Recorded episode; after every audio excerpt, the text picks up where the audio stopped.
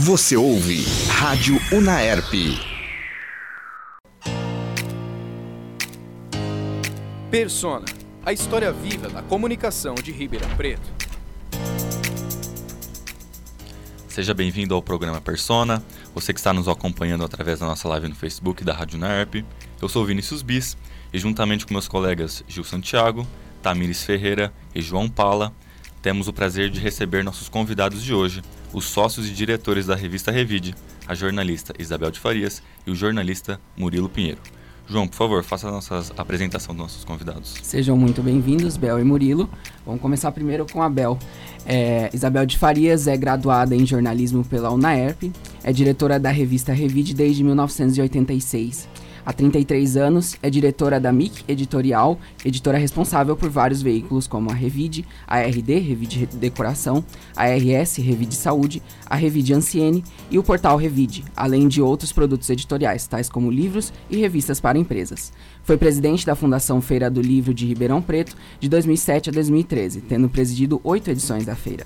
Já foi secretária de Infraestrutura e secretária de Governo de Ribeirão Preto em uma curta passagem pela Prefeitura de 2013 a 2015 e retornou à direção da MIC Editorial após deixar a Prefeitura em 2015. Bel, muito obrigado pela presença. Eu que agradeço.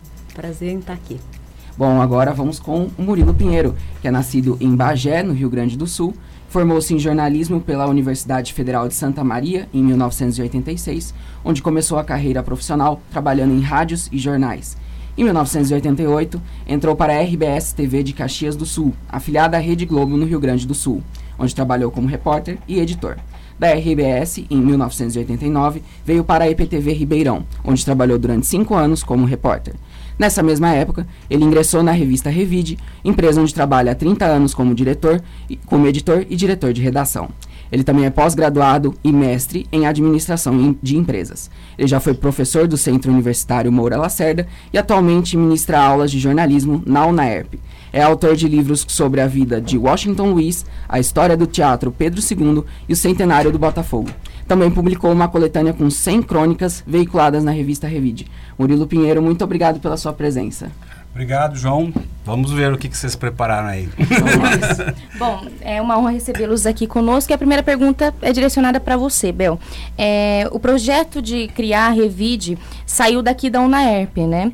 É, a partir de um sonho seu e da Mônica Marx. Uhum. Como que surgiu essa ideia? Na verdade, naquele momento, lá em 1986, a gente estava terminando o curso, era mais ou menos é, no terceiro ano, né? No final do terceiro ano.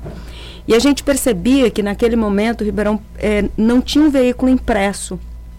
E eu sempre gostei muito da mídia impressa. Eu achava que a mídia impressa era, um, era algo que faltava na cidade. E daí a ideia de fazer um, um, projeto alternativo, de pensar em fazer uma revista, lançar uma revista em Ribeirão, porque naquele momento o que era forte na cidade era o rádio, uhum. né? E a TV que estava recém chegando. A TV tem 40 anos. É, naquele momento ela estava com 7, 6 anos é, de atuação em Ribeirão. Então, e o, e o rádio era a grande mídia. E nós tínhamos o jornal A Cidade, que sempre foi um jornal de classificados, não tinha jornalismo local, era, era um jornal muito produzido pelas uh, agências de notícia, né, quer dizer, muita notícia de fora, uhum. e classificado. Então, naquele momento, a ideia era criar um, um produto diferenciado para a gente. Na verdade, a gente queria criar um, pro, um, um projeto para a gente escrever, né? Uhum. Para a gente poder sair já com, com, uma, com uma, uma atuação. É, naquele momento não tinha essa ideia de criar uma empresa, a gente nem tinha cabeça para isso, né? Uhum. A ideia mesmo era a criação de um produto, tanto que ele foi todo elaborado, ele foi todo criado, foi todo discutido com os professores, à época, os nossos professores aqui. Uhum. É, Bel, a Revit foi fundada há 33 anos, em julho de 1986, e nesse tempo milhares de exemplares foram produzidos. Qual que era a proposta inicial da Revit? Então, sempre assim, com uma, um foco na questão do jornalismo. Naquele momento, você pensar, a gente era muito vocês, né? Com muito sonho, com vontade, com um pensamento de que a gente ia mudar o mundo, de que a gente queria interferir na cidade. Então tinha toda aquela, aquela, aquela vontade e principalmente a gente queria escrever. A gente queria fazer bons textos, contar boas histórias. E, e, e, quando a gente pensava as pautas, a gente estava pensando no, no, melhor jeito de contar aquela história, qual era o melhor texto que a gente poderia colocar naquela revista. Não tinha uma, uma, uma naquele momento, uma pegada de falar assim, olha, vamos fazer uma empresa, vamos ser uma Rede Globo. Ninguém era Roberto Marinho, né? Todo mundo era muito jornalista, né? Tinha aquela, aquela coisa de fazer jornalismo. Era conta, essa a ideia. a história das andorinhas, é. A história é muito boa, porque assim, é, é uma das pautas, né, era, porque naquele momento estava meio frio, o Ribeirão, era junho, né? A gente lançou a revista em julho. Então, junho era um período, naquela época ainda fazia um pouquinho de frio em Ribeirão, hoje não faz, não faz mais. mais. E aí a gente resolveu fazer, porque é, chega nesse período, as andorinhas vinham e ficavam ali no centro da cidade, faziam uma zona ali. E aí a gente faz assim, nossa, vamos fazer uma matéria para descobrir para onde elas vão, né? Aí falou, bom, como é que a gente vai fazer para ir atrás das andorinhas? Aí eu tinha um amigo que ele andava de ultraleve, né? Eu falei assim, bom, e se a gente saísse de manhã, para na hora que ela saísse, a gente ia sair, tipo, de madrugadinha, né? Atrás das andorinhas. Imagina. o, o, o, o, tal do, do, do ultraleve, tu, tu, tu, tu, tu, tu, tu, e as andorinhas. Nunca, né? A matéria morreu, a matéria acabou. E aí a gente tinha um frio, mas um frio lá em cima, assim, aquele, eu falei, meu Deus, a gente saiu de lá, mas eu tava com muito frio, a única coisa que eu queria era um chocolate quente. falei, da próxima vez vamos pensar numa pauta mais factível, né? Boa noite, Bel, boa noite, Murilo. É, eu queria fazer uma pergunta para ambos. No começo do projeto da Revit, quais eram as maiores dificuldades que vocês enfrentavam? Olha, naquele momento a gente fez a primeira revista, aí o que, que aconteceu? Só para entender. Aí naquele momento, então a gente tinha, a gente fez um projeto, a gente, tipo assim, vamos fazer um plano de negócio. Imagina, naquele momento, 33 anos, ninguém falar em plano de negócio, uhum. vamos fazer um negócio. Aí então, mais, mais ou menos, a gente tinha uma ideia assim, bom, a gente vai pagar tanto para gráfica, a gente vai pagar tanto para as pessoas que estão trabalhando, e eram todos jornalistas, então a gente fez lá um, uma central de custo, então vamos vender essa publicidade. E na época tinha uma, uma pessoa em Ribeirão que, tá, que ela, inclusive, ela está hoje no mercado, que é a Neuza Biguete, ela era uma colunista social. Hum. E ela conhecia todo mundo. Eu falei, bom, então vamos contratar, vamos chamar ela para ser uma essa pessoa que vai procurar os empresários para vender esse projeto. E aí ela falou, nossa, uma molecadinha meio maluca, né? Não sei o que, bem, enfim. Aí ela falou, vou fazer assim, eu não vou vender para você, mas vou apresentar você para você contar que, que projeto é esse. E aí ela começou, e, aí, e eu tinha mais jeito com isso, assim. E eu sempre fui muito entusiasmada, sempre, assim, se eu, eu tenho uma ideia, eu vou te convencer, se eu não te convencer, é porque eu, enquanto eu não te convencer, eu não, não desisto, não sossego. Então eu tinha essa coisa, então, imagina, Hoje eu ainda tenho isso, 33 anos depois, imagina naquela época, né?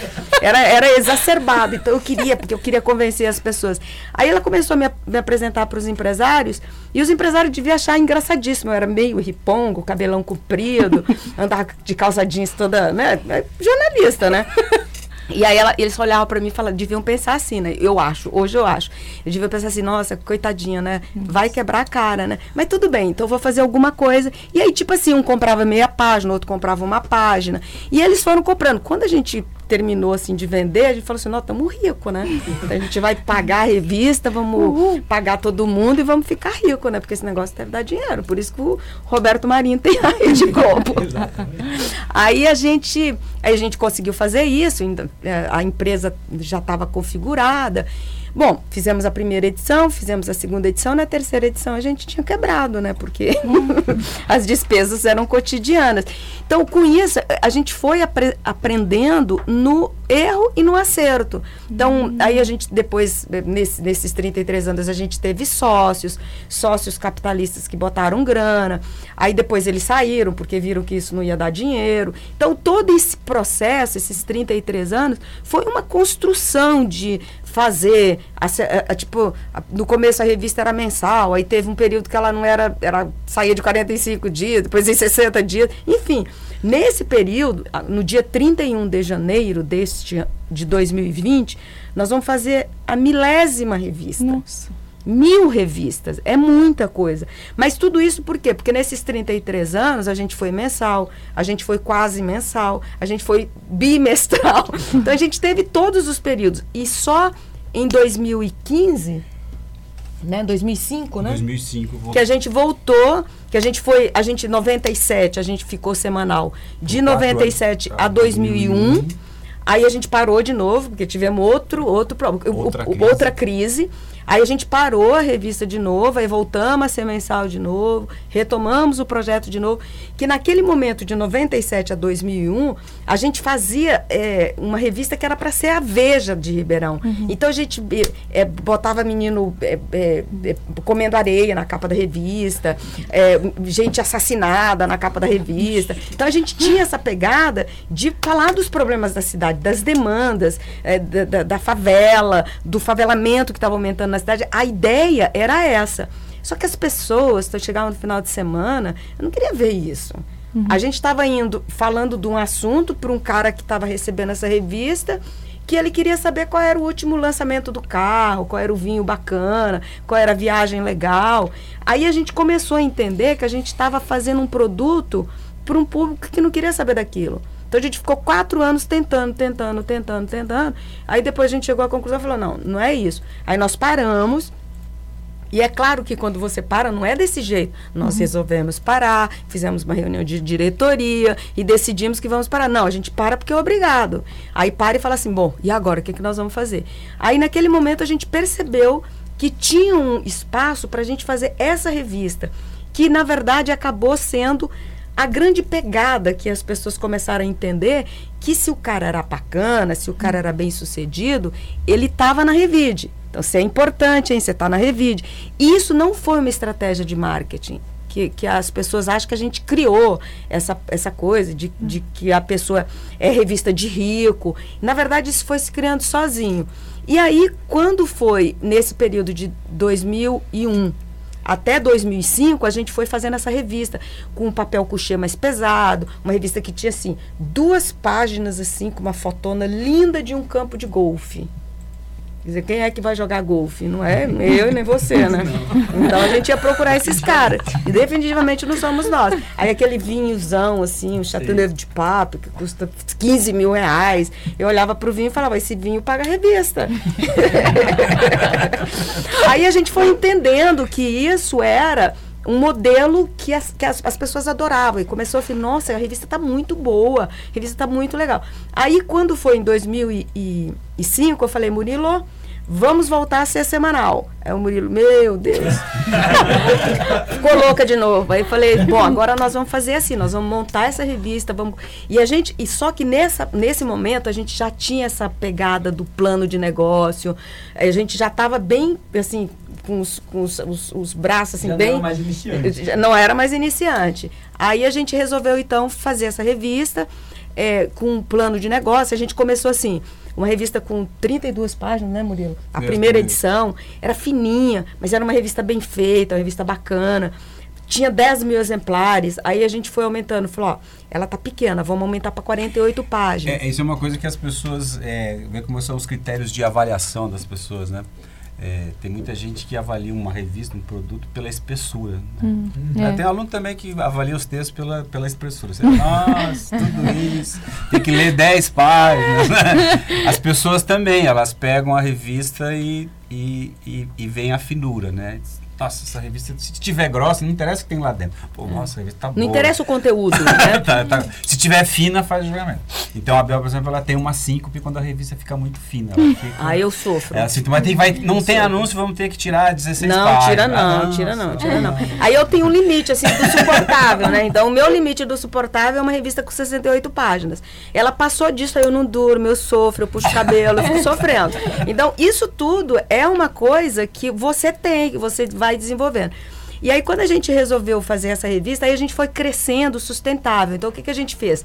A gente começou a fazer um trabalho muito diferenciado, que era assim, para quem nós vamos mandar essa revista? Aí eu disse, nós não vamos mais vender essa revista, nós vamos dar de graça e nós vamos achar o público que interessa, que, que, que vai querer essa revista.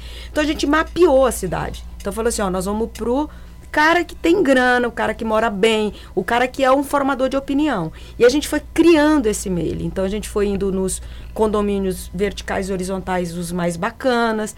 Aí a gente vai, ah, o João mora lá no, na- no condomínio X. Quantos moradores tem lá? Aí a gente ia cadastrando essas pessoas, ia mandando essa revista etiquetada para eles e a gente foi crescendo. E aí a gente saiu de 10 pra, aí foi muito muito bacana porque a gente foi assim, nós não fomos de 10 para 15. de 15, de 10 para 20, nós fomos de 10 para 12, de 12 para 15, de 15 para 17. A gente ia crescendo na medida em que a gente ia tendo esse e-mail consolidado. Aí a gente foi crescendo, crescendo. Um trabalho de formiguinha. assim. Bem de formiguinha, um trabalho assim. Aliás, acho que na outra encadernação nós fomos formigas. Eu fui uma formiguinha, ele foi um formigão. Porque o nosso trabalho é esse, assim, sabe? Tipo, é de ir formando, e formando esse público, formando esse. fazendo essas pessoas se interessar pela revista. Aí a gente chegava num determinado lugar, falava assim, perguntava por, por porteiro, né? Como é que é a, a reação das pessoas? Ah, tem gente que nem liga. A gente tirava a pessoa do mail. Se a pessoa quisesse a revista, aí a gente mandava para quem se cadastrava. Se a pessoa não se cadastrava, a gente tirava a revista do cara. Então, o que que acontecia? Ele ligava e falava, ó, eu não estou recebendo a revista. Ele, ele não pagava, mas ele ligava para reclamar. Aí falava assim, não, beleza. Então, você tem que se cadastrar. Você tem que passar seus dados. Aí a gente foi fazendo isso. Então, nós fomos construindo esse e-mail. Então, por isso que hoje a revista, ela tem... E ela tem uma logística de distribuição, que ela sai na sexta, na, na, na, primeira hora da manhã, 8 horas da manhã, e até sábado, por volta do meio-dia, ela é toda entregue. E aí, com isso, a gente foi conseguindo realmente criar essa relação de pertencimento. O, ele não. Porque, assim, normalmente. E isso é uma, é uma, uma, uma, lógica. Tudo que você não, não paga, que você não despende um, um, um, um recurso, você não valora. No nosso caso, eles criaram uma relação de pertencimento tão forte que, assim, quando a revista não chega, eles não têm dúvida, eles ligam lá, parece que eles pagaram uma fortuna para receber a revista na casa deles. e aí da gente se não entregar, ou falar que teve um problema, tem essa relação. Então, com essa relação, o que, que nós estabelecemos? Que o nosso, é, nosso nossa linha de condução é dizer para o anunciante, olha, você quer falar com esse público, eu te dou acesso a esse público, eu levo essa revista até esse público. Então você bota o teu anúncio aqui. E aí a gente começou a fazer uma troca. Uma troca, exatamente. Eu te dou o público, eu levo uma. Porque também eu penso assim, eu vou chegar na casa do João. Eu não posso chegar de qualquer jeito. Eu tenho que chegar bonita, eu tenho que chegar agradável, eu tenho que chegar com notícias que interessam a ele. Aí lá na casa dele, ele tem uma vovó. A vovó quer pegar a revista, ela também tem que ter alguma coisa que ela goste. Aí tem que ter uma matéria para ela também. Aí tem o papai, aí tem a mamãe. Então você tem que pensar no, numa revista que tem uma coxa de retalhos que ela atinja a família da melhor maneira possível. Porque se eu fizer uma, uma revista para uma galera jovem, eu tenho que falar com uma linguagem jovem. Se eu fizer uma revista muito é, pesada, com muito conteúdo, com muita doença, com, com investimento, a pessoa, o, o, a, o jovem, ele vai achar, nossa, é uma revista chata. Então você tem que ter essa, essa. E aí a gente foi criando essa, essa coisa. Fala assim, e é muito assim, tem pesquisa, claro que a gente fez pesquisa durante esses anos. Gente fez pesquisa com IBOP, fizemos pesquisa com institutos locais. A gente foi fazendo para saber o que, que ele queria ler. O que, uhum. que o nosso público. Porque tem duas coisas. Você, eu posso perguntar para você, o que, que você, o que, que você gostaria de ler? Aí você vai me dizer, ah, eu gostaria de ler matéria de comportamento. Aí eu pergunto para o Gil, Gil, que matéria que você. Ah, eu gostaria de ter matéria de saúde. Só que para você é, decodificar isso numa reportagem é um processo. E o mais importante que eu acho, e isso é a minha cabeça, eu sempre pensei isso, não é o que você quer, é te dar aquilo que você não está esperando e que você vai gostar. Essa é a grande sacada. Porque se eu te dou o que você está esperando, você olha, gostou a primeira vez, é ok. Mas se eu te der aquilo que você não está esperando, você fala, uau, que legal. A gente viveu uma experiência agora que o Murilo vai contar, com a, a última edição que nós fizemos semana passada. Foi a da maconha, uhum. a da capa da maconha e da e de dentro da, do caderno cotidiano, a matéria são as novas configurações familiares. Conta, Murilo. Tá, porque tem, ó, tem um monte de perguntas. Pode contar, fica Não, a, a, a, revista, sim, as revistas, né, os meios de comunicação, eles também têm um papel de, de, de, de formar a sociedade, de formar a opinião pública e de até arriscar. Então, até eu, quando eu estava passando lá a matéria, eu falei, essas semanas estão bem arrumadas, porque vai sair uma, uma capa da maconha é, com uso medicinal, com, tá chamando a polêmica, uhum. e lá dentro tinha uma matéria sobre a nova, a nova concepção das famílias, né? Que, que é a mu- é, dos casais de mulheres, casais de homens, com os filhos de outros casamentos e tal.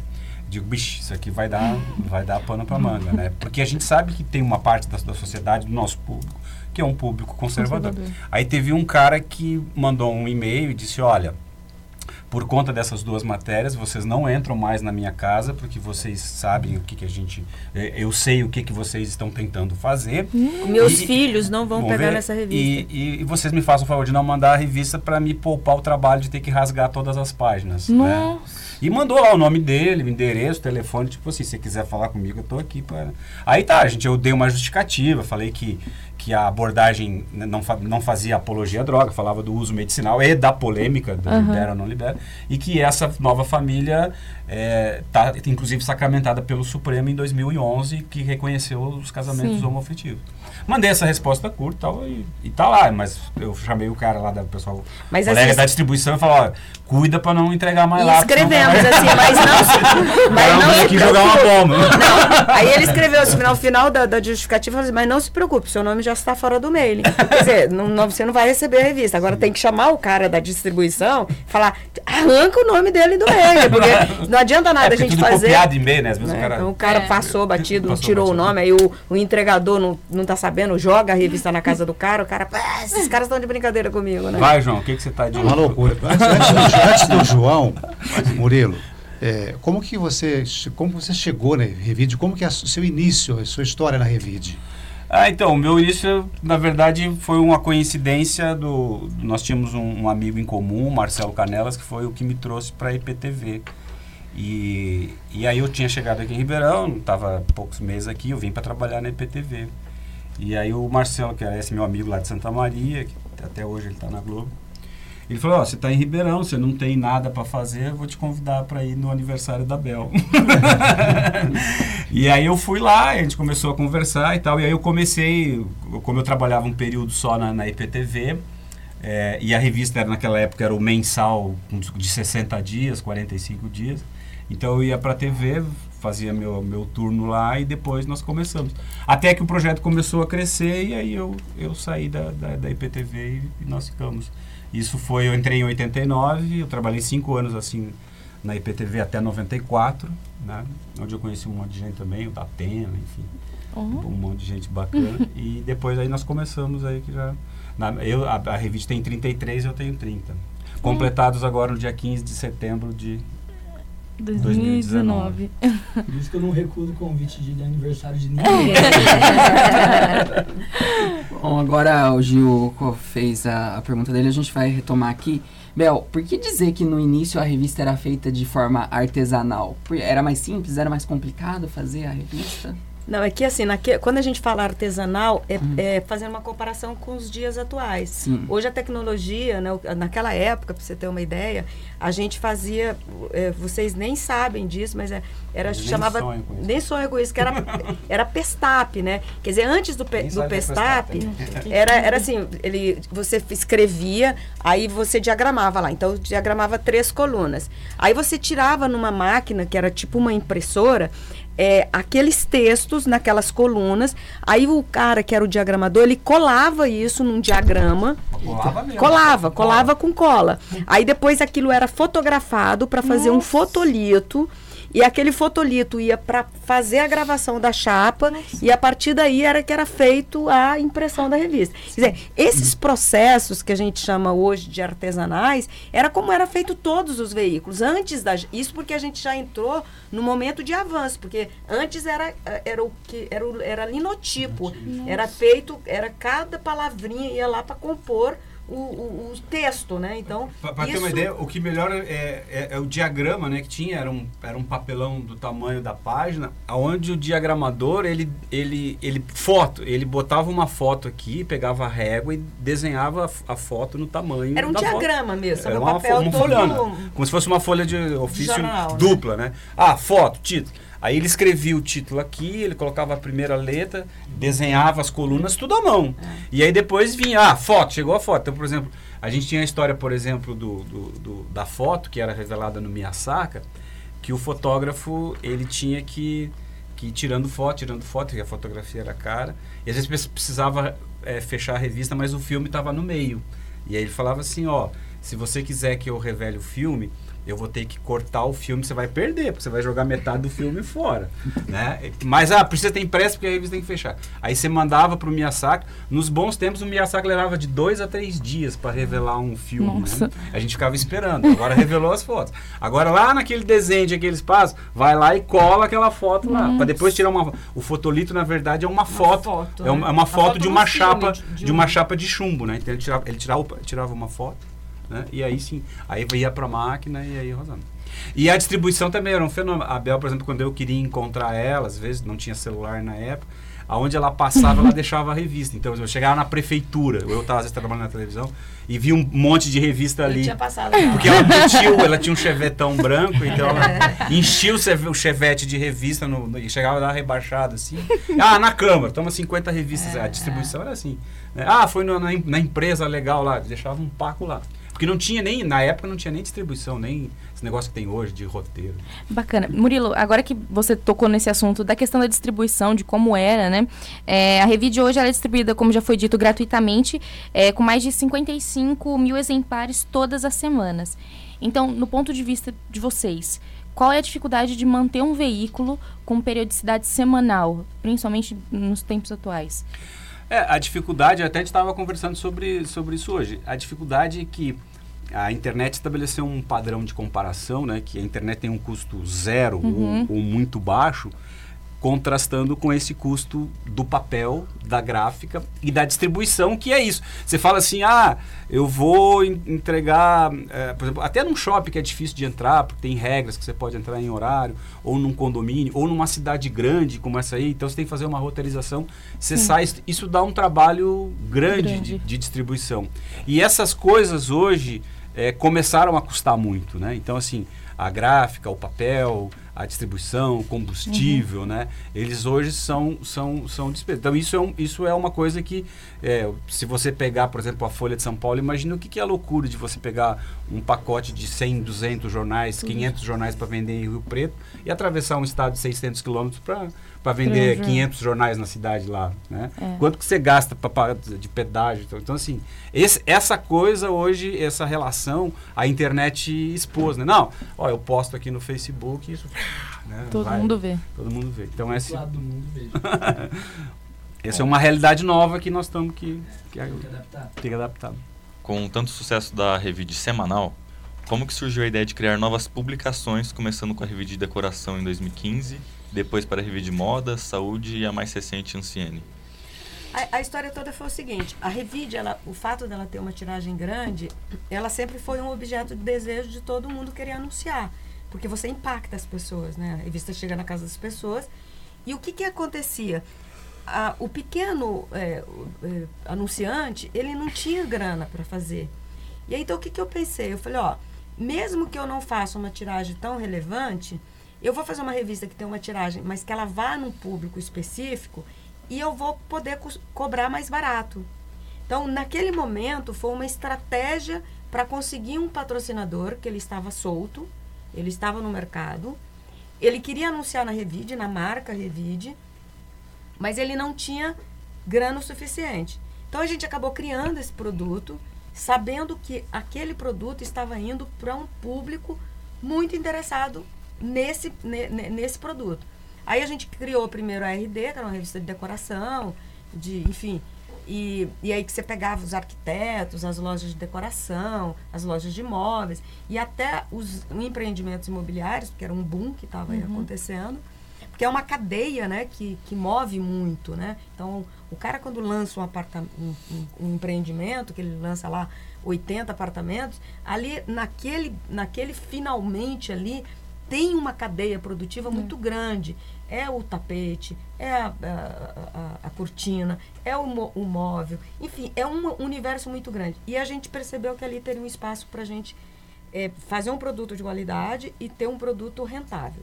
E a gente teve, com os dois produtos, a, a RS, a, a RD primeiro, a RS depois. A RM é, é uma diferença que eu tenho, porque tem tanta loja, tanta boutique em Ribeirão, que eu falei, não, tem que ter um espaço para uma revista de moda. E a gente tentou uma vez, não deu certo, ela não se rentabilizava. Eu falei, mas vou tentar de novo. Eu tentei pela segunda vez, eu matei ela uma vez, ressuscitei, aí eu matei ela de novo, porque ela não, não rende. E aí todo mundo que tem uma lojinha acha que o Instagram e o Facebook resolve o problema dela. Então ela não quer criar marca, ela não quer criar conceito, ela quer simplesmente vender a roupa dela. Então ela, seja uma boutique grande, seja uma boutique pequena. Então a gente começou. E na revista de moda, moda a gente fe- fez, além da moda, qualidade de vida, esporte. A gente queria abarcar isso. O projeto é muito bom, só que não, Não não, não- não rentabilizou. Aí o, o- a gente falou, bom, então vamos levar o projeto até onde ele der. É, hoje a gente está percebendo que há, talvez a gente faça um recuo para fazer o quê? Para voltar, botar essa revista como um caderno dentro da revista semanal. Ao invés de eu fazer uma revista bimestral com 80, 100 páginas, talvez se eu fizer ela mensal, um, um caderno de 36, 32, 40 páginas, talvez seja mais rentável do que. E aí eu consigo. E aí o que, que acontecia?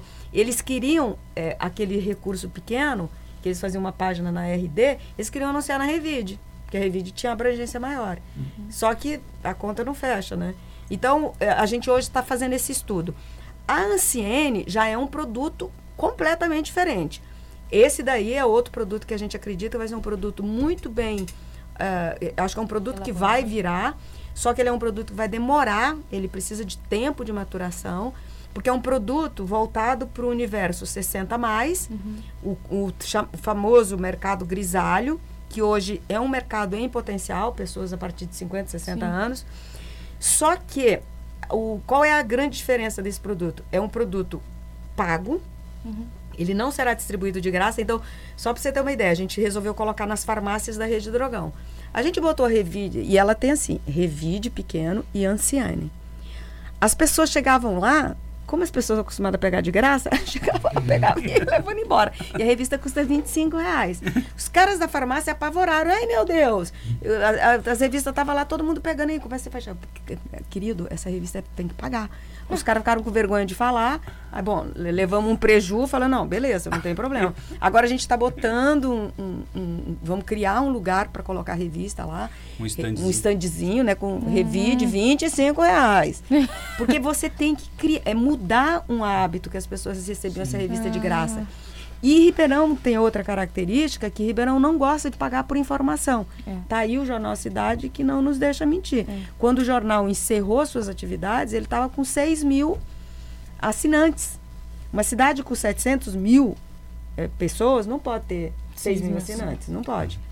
E aí, então, essa revista ela vai ser vendida por assinatura e vendida em banca e nas farmácias. Então, é, esse é o nosso plano, é que ela vá, ela vá é, funcionar talvez daqui a dois anos. Então, a gente lançou em julho, a gente está indo para a quarta edição e vai ser uma revista mensal com essa pegada e vamos ter que ter paciência, vamos ter que investir nesse projeto. Já que você já tá falando aí da Anciene, que é a última revista pra, que vocês estão lançando, que é pro público 60 mais, qual que é a importância desse tipo de conteúdo pro público aqui de Ribeirão, região? Como que surgiu a ideia para esse projeto? Olha, é assim, na verdade, eu, eu sempre fico tentando achar ah, alguma coisa que nos faça sair dessa. Eu não gosto disso, nessa tal dessa zona de conforto, porque assim, não tem, é, não tem sucesso, cara. Assim, terminou uma revista, morreu, acabou. Aquilo ali já era. Você tem que começar de novo. Então, assim, é, qualquer coisa que você faça, eu quando o Jornal Cidade, que tinha 113 anos, é, é, fechou as portas, eu fiquei super triste. Fiquei muito triste. E achei que eu fosse haver por parte da cidade um, um, um ato de revolta, de gente, não pode. Teve lá três ou quatro reclamações, seis ou eh, quatro ou nove velhinhos que viam os mortinhos lá, que gostava de pegar para saber quem, quem era o amigo que tinha morrido. Mas não teve, assim, as pessoas se conformam, né? Então, aí eu, eu falei, bom, então temos que achar algum outro produto. E aí eu fui pesquisar, tem uma revista nos Estados Unidos, que é uma revista chamada ARP. É uma revista voltada para os aposentados dos Estados Unidos. Ela tem uma tiragem de 23 milhões de exemplares. E é nos Estados Unidos, né, que você fala assim, não, mas, então, mas é o quê? É uma revista nichada. Ela é uma revista que ela é, é, é voltada para o universo dos aposentados. Então, nas capas da revista é sempre um grande ator, um, um, ator famoso que já tenha passado dos 50, Uhum. que esteja com 80, com 60, e que, que conta um pouco dessa história e depois vai falar. Aí tem a indústria farmacêutica que meio que banca um pouco essa revista, mas essa revista ela existe. Aí eu falei, bom, tá aí um mercado que eu acho. Aí eu fui pesquisar. Tem muito site, muito site. Tem muito tem programas de rádio, né? Uhum. Tem, tem muita coisa voltado para esse universo. E, hoje tem assim, por exemplo, a própria Veja, toda, se você prestar atenção, quase que toda semana ela tem uma revista falando sobre a questão da longevidade. É. Então, quase toda semana ela traz uma matéria. É um, é, por exemplo, falando agora por é, é, uma matéria que recém saiu sobre o retardamento da menopausa em 20 anos. Hum. Então, um estudo que está sendo feito nos Estados Unidos hum. para deixar com que a mulher que ia, ia, entrar na menopausa aos 50, aos 40, 50, vai entrar na menopausa aos 60. Então, já tem estudo disso. Então, a Veja vem lá e, e, e faz uma matéria. Uma outra reportagem falando sobre a síndrome do Peter Pan, que é um remédio, um, um, um produto, uma, uma planta é, que, que, que, que, tem no Peru que retarda o envelhecimento das células. Uhum. Então, um estudo também. Então, está todo mundo de olho nesse mercado. É um mercado que ainda gosta do papel, então foi é. o que, que a gente pesquisou. É um mercado que ainda gosta do papel. Quando a gente foi fazer a revista, a gente pensou muito na letrona, né? Uhum. Até, aliás, uma coisa interessante para vocês prestarem atenção.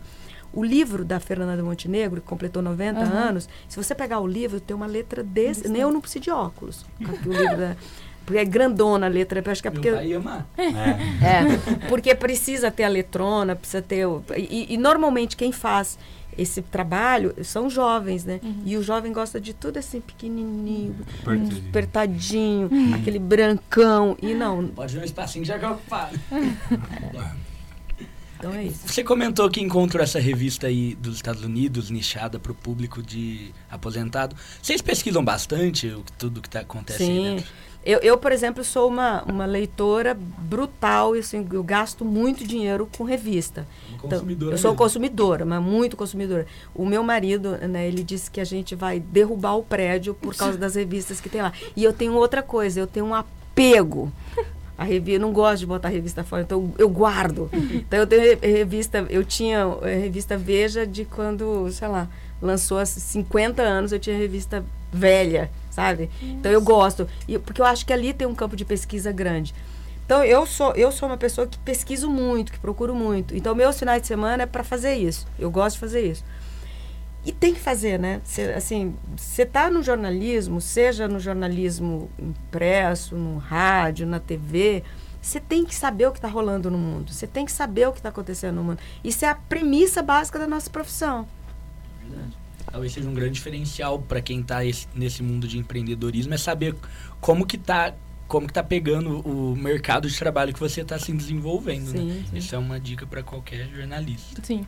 Bom, uh, nós somos jornalistas de informação ainda, nós temos é, pessoas que começam o estágio a partir do mais cedo, é, tem uns que começam no terceiro ano, mas muitos, tem, muitos é, dos jornalistas de informação eles têm pouco co contato com redações de verdade, eles só começam a partir do estágio. Eu queria que você, Murilo, contasse um pouco como funciona o dia a dia da redação da Revide, a hierarquia, os trabalhos que lá são desenvolvidos. Eu queria que você contasse um pouquinho pra gente como funciona a redação da Revide.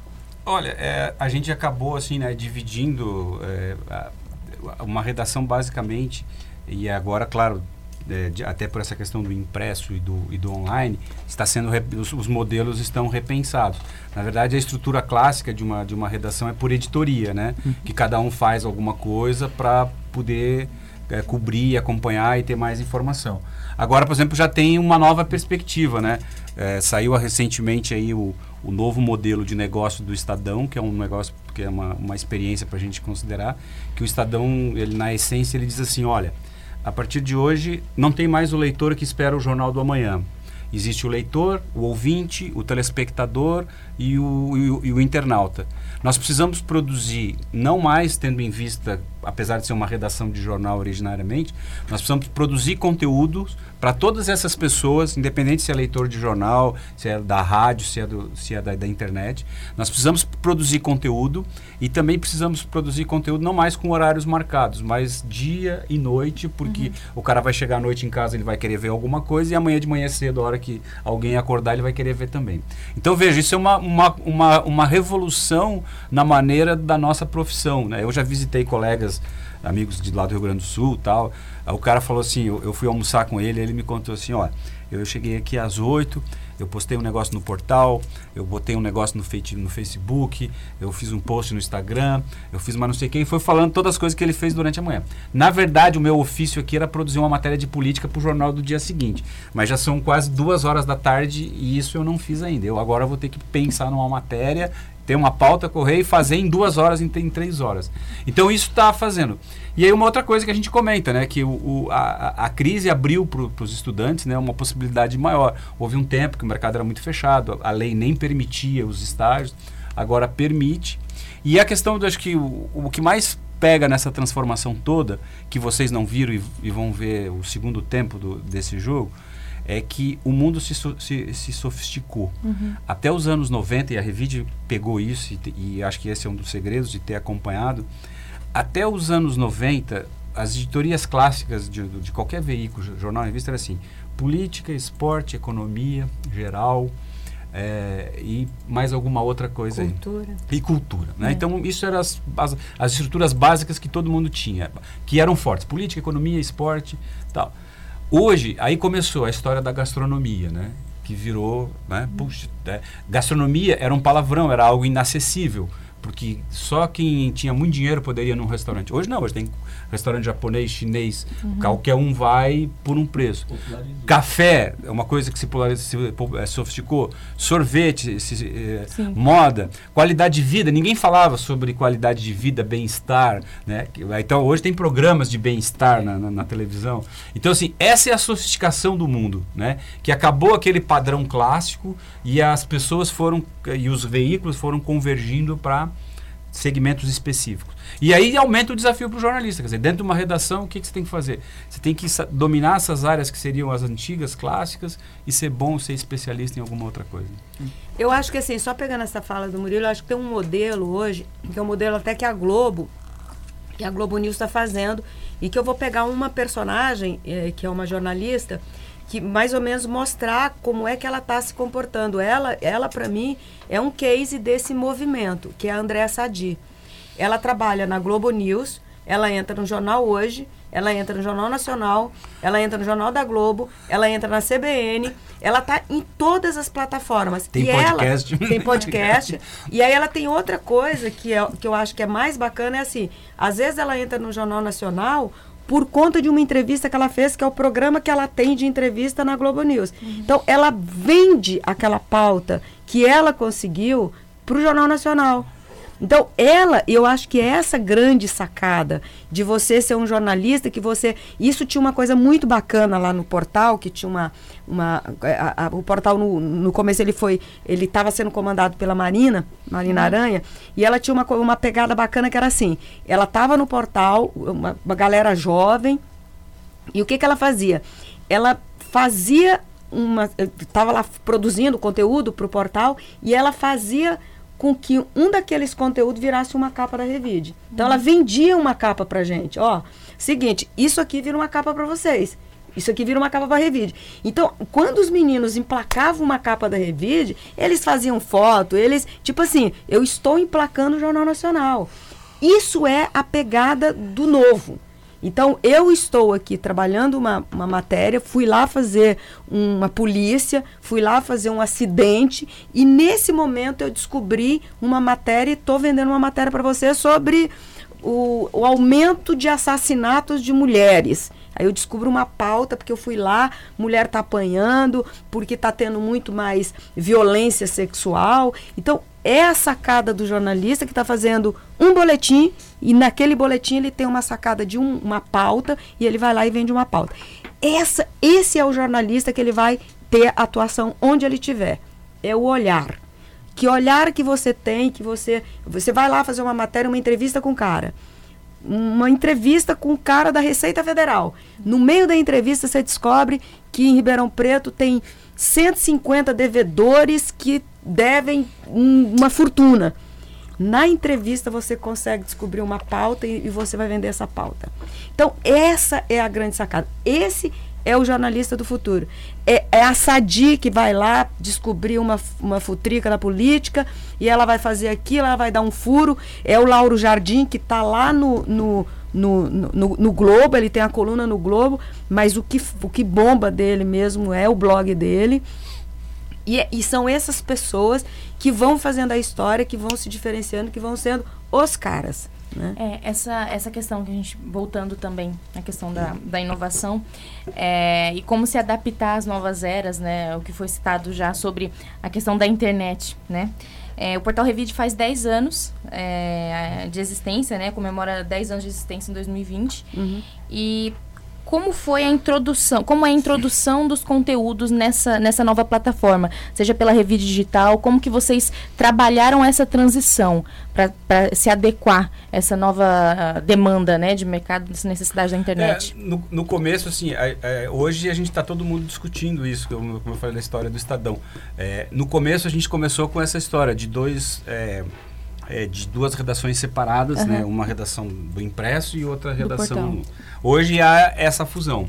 É, porém, é, o princípio da divisão do trabalho, né, que é, um, é, o princípio que orienta a humanidade desde, quer dizer, que vai desde o começo, que foi da fabricação do primeiro carro. É aquela história, o cara fala assim, ó, é, se todo mundo for fazer um carro, vai demorar muito. Sim. Então, assim, a indústria chegou à conclusão de assim, ó, eu só coloco a roda. Né? Eu visitei uma fábrica da, da, da, Chevrolet uma vez e era um parque medonho e aí começava o chassi e lá no fim tinha o cara que apertava o parafuso da roda e a roda ele atravessava a rua, a, o fornecedor da, da Firestone estava do outro lado uhum. da, da rua. Uhum. Então, assim, esse é um princípio que consagrou a humanidade. Que, que se você fizer uma tarefa menor, a tua produtividade aumenta. Sim. Se você começar aqui, mas é isso que hoje a, a, a lógica que o mundo está posto. É de fazer esse monte de coisa aí, por exemplo, da Andressa de ah, ela aposta, ela faz, ela faz. É, essa é uma outra lógica que está sendo, que tá sendo testada. A lógica que vigorou nas redações e no trabalho era esse. Eu sou repórter de economia, tenho o editor de economia, o pauteiro de economia, tem os caras da política, tem os caras do esporte, né? Uhum. O mundo era dividido assim. Aqui, aqui por exemplo, lá no pessoal aqui da UNAERP, é, tem uma galera lá, 30% que gosta do esporte, se concentra no esporte, só quer fazer coisa de esporte. Né? Então, assim, só que o mundo hoje está tá, tá, tá jogando, tá abrindo essa perspectiva que a Bel comentou. Dizer, ó, Várias é o funções. seguinte, você não é só uma área e você é multiplataforma. Sim. Você é uhum. é multiárea e multiplataforma. Você não tem a dizer, ah, eu, vou, sou, eu sou um cara bom só na economia. Então, Senão acaba ficando obsoleto, né? É, não acompanha. Viu, Moreira, você falou da, do Estadão. Aqui nós tínhamos, onde nós estamos aqui hoje, a Rádio Estadão ESPN, né, que era cultura, e fez uma parceria com o Estadão, que por sua vez fez uma parceria com a ESPN, isso há cinco anos atrás. Né? E esse processo começou nessa época. Eu me lembro que eu tive uma reunião com eles em São Paulo, eu cuidava da rádio aqui na época, e, foi, e era um trauma pelo seguinte: o pessoal estava acostumado, como vocês, a fazer aquilo só. Uhum. E nessa reunião criou-se um. Eles chamavam de mesão é? Uhum. em que todas as informações, não importa, tinha que cair ali uhum. e tudo era compartilhado. Uhum. E, e aí começou também a TV Estadão, não, porque agora você tem que botar a cara ali também e falar. Uhum. E evoluiu muito rápido, né? Porque hoje eles já estão com esse domínio completo. Uhum. E interessante que já, a, eu imagino eu, a, a ESPN já praticava isso no, no a Disney, né, do grupo uhum. Disney, uhum. já praticava esse tipo de jornalismo nos Estados Unidos, né? Uhum. Uhum. É, então, mais uma vez, eles vieram, né, trazendo essa...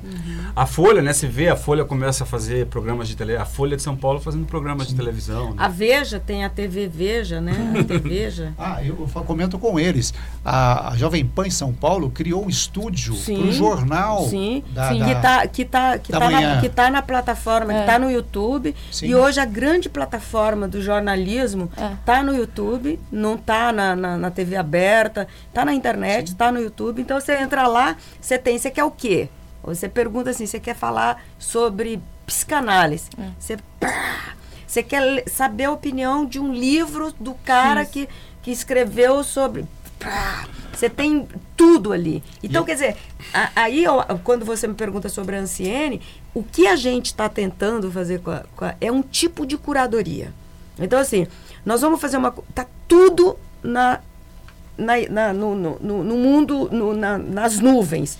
É você organizar esse conhecimento. É você organizar essa informação. Porque não adianta nada. Se isso, quer dizer, senão a escola não vai existir mais. Se não houver essa organização, essa sistematização, nós vamos nos perder no excesso de informação e pouca consistência, pouca, pouca capacidade de links, né? Então, quer dizer, eu acho que na medida que você tem isso, que você tem essa curadoria e que você organiza isso, você tem uma condição melhor de, de alguém te pegar e falar assim, pô, deixa eu ver o que está rolando nesse universo. No universo da saúde, no universo da decoração, no universo do, do mercado grisalho, né? Inclusive, é interessante, eu não me, não me recordo bem se é esse o slogan. Acho que é a, a, a Jovem Pan está usando, né? A, a rádio ou a rádio que virou televisão, é isso, André? É, é. Não é? A rádio, a rádio que virou televisão. É. A rádio que é. virou TV. E a Revide também vira TV, não? Então, na verdade, a gente está. É, é, porque assim, nós sempre fomos muito tentados a fazer é, um programa de televisão, de ter um programa de televisão. Eu acho que eu e o Murilo meio que sempre ficamos muito. É, é, é, porque eu acho que tem muita coisa mal feita, mal ajambrada, mal construída. Eu acho que qualquer coisa que você vai fazer, você tem que fazer bem feito. A gente tem uma expertise, a gente até estava falando sobre isso. A gente resolve fazer um produto, então a gente fez um. Nós fizemos já três livros de, sobre Ribeirão, da história de Ribeirão. Cada um desses livros teve suas especificidades. Então você tem que sair do lugar comum que é o que eu falo. Eu não posso, é, é, é, eu fico sofrendo, porque assim, você botar uma revista que tenha 68 páginas, ali nós temos 40% daquele material, pode ser publicidade, 60% é o que você vai oferecer para o teu leitor. Você tem que tentar descobrir o que, que eu vou oferecer para ele que ele vai falar, uau, para mim eu fiquei feliz da vida com esse sujeito que mandou a gente arrancar a revista de lá.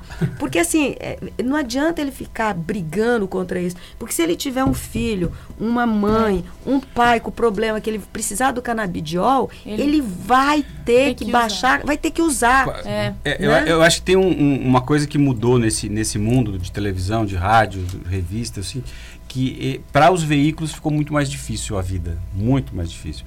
Porque antes, por exemplo, assim, nós éramos é, é, locais, então nós tínhamos como concorrente o Jornal A Cidade, alguma outra revista, um outro jornal. Hoje todo mundo compete com todo mundo, né? Ah, a Revide tem um portal há 10 anos, mas concorre com quem? A, por que, que, eu vou ver o portal da Revide e não vou ver o UOL, não vou ver o G1, né? Hum. Então, assim, a concorrência ficou. E, e aí não é só a questão da internet, como a infinidade de plataformas que você pode fazer. Então, tá se o, o mundo está caminhando, a, a, a, comunicação caminhou para uma disputa acirrada pelo ouvinte, pelo leitor. E a todo mundo competindo. Vocês estão falando da Jovem Pan, quer dizer, você tem acesso, você vê a Jovem Pan, você sabe que vai ter uma televisão, você vê o movimento do Estadão para captar, vê o movimento da Globo para competir com a, Net, com a, com a Netflix, Netflix na produção de conteúdo. Então, assim, virou uma. antes a gente falava assim, não, quem, é, quem que é os nossos concorrentes? Você fala assim, ó, nossos concorrentes é a TV Ribeirão, o Jornal da Cidade. Mas, Hoje não, hoje. É todo mundo. Todo mundo com, concorre contra todo mundo em várias, várias plataformas. É, é, assim como foi dito agora há pouco, que o Portal Revide vai comemorar 10 anos o ano que vem. Mas não é só a única data especial. A Abel também disse que é, vai completar mil edições da revista da, da Revide semanal, em dia 31 de janeiro de 2020. O que os leitores podem esperar dessa, dessa revista comemorativa? Então, esse aí é o grande, na verdade, essa é a grande discussão do que a gente ia, vai fazer. No primeiro momento, eu fiquei assim, com muita vontade, de, tipo assim, mil motivos para você gostar de morar aqui. Aí mil motivos era motivo pra Aí eu falei, não, isso vai nós... Aí eu falei assim, era muita coisa, né? Mas se até o presidente fala, né? Por que, eu não posso falar? Aí eu falei assim, gente, como é que a gente vai fazer? Então agora tá, nós estamos elaborando isso. Mas eu queria fazer uma coisa, mas eu, eu ando numa fase, porque eu acho que o Brasil tá muito ruim, né? Tá tudo muito jogado. A gente está passando e isso é uma coisa contemporânea, nós estamos passando a pior crise econômica Sim. dos últimos tempos. E isso tudo mexe, como diz o. É a economia estúpido, né? Uhum. Quando a economia vai mal, vai mal, tudo vai mal, né? Porque isso contamina, contamina todo uma, um sistema de, de, de, distribuição de riqueza, de melhoria de vida. Então, isso tudo é o que a gente está vivendo hoje. Uhum. Então, eu sempre estou tentando, na medida do possível, propor coisas mais afirmativas, mais propositivas, no sentido tipo, gente, olha só, essa cidade é gênia. É. Essa cidade que a gente vive é muito diferenciada. Sim. Nós estamos assim, a despeito de tudo, de toda a crise, nós nós nós estamos com uma ex-prefeita presa, nós temos um monte de problema. A cidade está toda esburacada, a cidade não, não, não conseguiu, não consegue resolver seus problemas básicos. Aqui a gente devia ser assim um ponto fora da curva na educação, na saúde, e não é. Então, quer dizer, o que, que falta fazer? Então, mas não é, mas tem coisas bacanas. O que, que é? Tem um, tem um empresariado forte. Na hora que você pensa, eu sempre eh, trago uma reflexão. O, o, o dono do Ribeirão Shopping, que é o Isaac Pérez, ele veio para Ribeirão há 40 anos. O que, era Ribeirão há 40 anos, gente, atrás? Ele, o cara chega aqui, resolve montar um shopping no, no, no sertão. Era tudo vazio ali. Ele vai lá e sobe um treco assim, um templo do consumo. O cara sai do Rio de Janeiro e vem para Ribeirão Preto. Essas coisas tem que, sabe, você tem que valorar. Aí o negócio cria, fica gigante. Aí o Iguatemi vem para bater com ele. Aí o outro vem, constrói outro shopping. O outro vem, constrói outro shopping. Tem um hospital, o Unimed sobe um hospital. Então, quer dizer, é tanta coisa acontecendo, né? Então, Olhando hoje, vendo que deu certo, a gente fala, esse cara não vi- é um visionário. É. Olhando na época, muitos deviam pensar, esse cara é doido, doido. louco, né? É, é. E aí vem assim, e é, e é disso que é feito, né? É a história da. A, a história da- da- das duas siamesas do HC, quer dizer, eu assisti a palestra do médico, pra ver que negócio fantástico. É. Com- Eu vi a história do cara, ele levou, ele é um cara com 30 anos de vida, ele fez 6 mil cirurgias de cabeça até conseguir Nossa. separar aquelas lá. Nossa. E Tá. todo mundo acha que foi a primeira que ele fez. Que primeira? Ele fez quatro maquetes, né? Pra poder estudar, então é fantástico. E, e eu acho que é disso, é disso que a gente quer falar. Nessas, na, na edição número 1000, eu quero falar disso. É, é claro que tem muita coisa para contar, mas porque é muita coisa, né? é muita revista, é muita edição, é muito, é muito papel que a E, gente. e- e as pessoas, né? A gente sempre fala isso. é, a gente tem a revista tem aqui que se- às vezes se manifesta na nossa pessoa e tal, mas a revista tem um prestígio muito grande assim, nos lugares onde a gente vai e tal. As pessoas nos reconhecem, a mim, a Bel, e tal.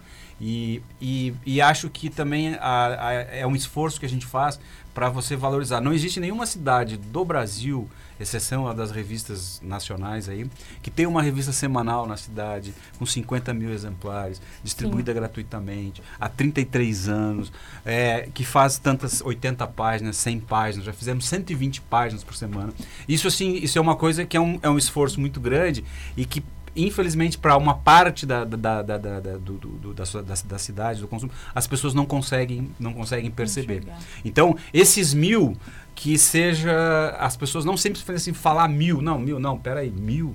Mil, é, mil vezes que você foi lá e saiu é muita É coisa. muita coisa. E eu sempre digo assim, às vezes a gente fica meio triste, assim, fala assim, nossa, as pessoas não reconhecem o trabalho que a gente está fazendo. Aí vem o cara e fala assim, essa revista tudo é pago. As pessoas nos- tentam nos desqualificar.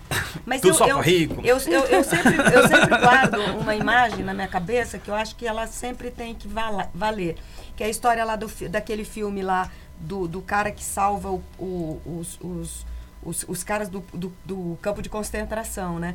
Se você salva uma vida, você salva a humanidade. Se eu tenho um leitor, eu tenho um leitor. Então, assim, a gente quer ter 700 mil leitores, é óbvio que a gente quer ter. Mas se a gente tem 20, se a gente tem 50, se a gente tem 55 mil, a gente tem que estar feliz igual, porque a gente está fazendo um trabalho que tem que repercutir na vida das pessoas, tem que ter algum, alguma relevância. E, e só para encerrar minha fala aqui com vocês, eu queria contar um negócio bem bonitinho que aconteceu comigo no meu prédio. Eu tô descendo o elevador e aí entra um, um senhor, um senhor mais é, 60 mais, e com, uma, com a esposa dele, um eleitor da Anciene. Aí ele olhou e eu falei, bom dia, bom dia, como vai? Tudo bom? Tudo bom? Aí ele olha para mim e fala assim, a senhora parece muito com a Isabel de Farias. Aí eu olhei pra ele e falei assim: Você tá brincando? Você mesmo! Mas! Eu falei: Desculpa aí, eu sou pequenininha mesmo. muito bonitinho. Muito bom. Acho que acabou o tempo dele. Bom, é, realmente a gente precisa encerrar agora, mas a gente queria agradecer muito Sim, por vocês Muito estarem participando é, essa semana do Persona. Queria dizer Muito que bom. Bel, Murilo, vocês são a história viva da comunicação de, De Ribeirão, Ribeirão. Preto. Fizeram Muito história. obrigado Muito por participarem hoje, contarem um pouquinho da história da Revide. A gente agradece essa honra de ter passado pelo menos um pouquinho do tempo com vocês. Muito Foi obrigada. muito legal, passou rapidinho. E Obrigada. segunda-feira nós temos uma grande, mais um grande Sim, acontecimento. Temos uma palestra Drauzio do Drauzio Varela. Varela. Isso aí. Estaremos lá. Muito obrigado, gente.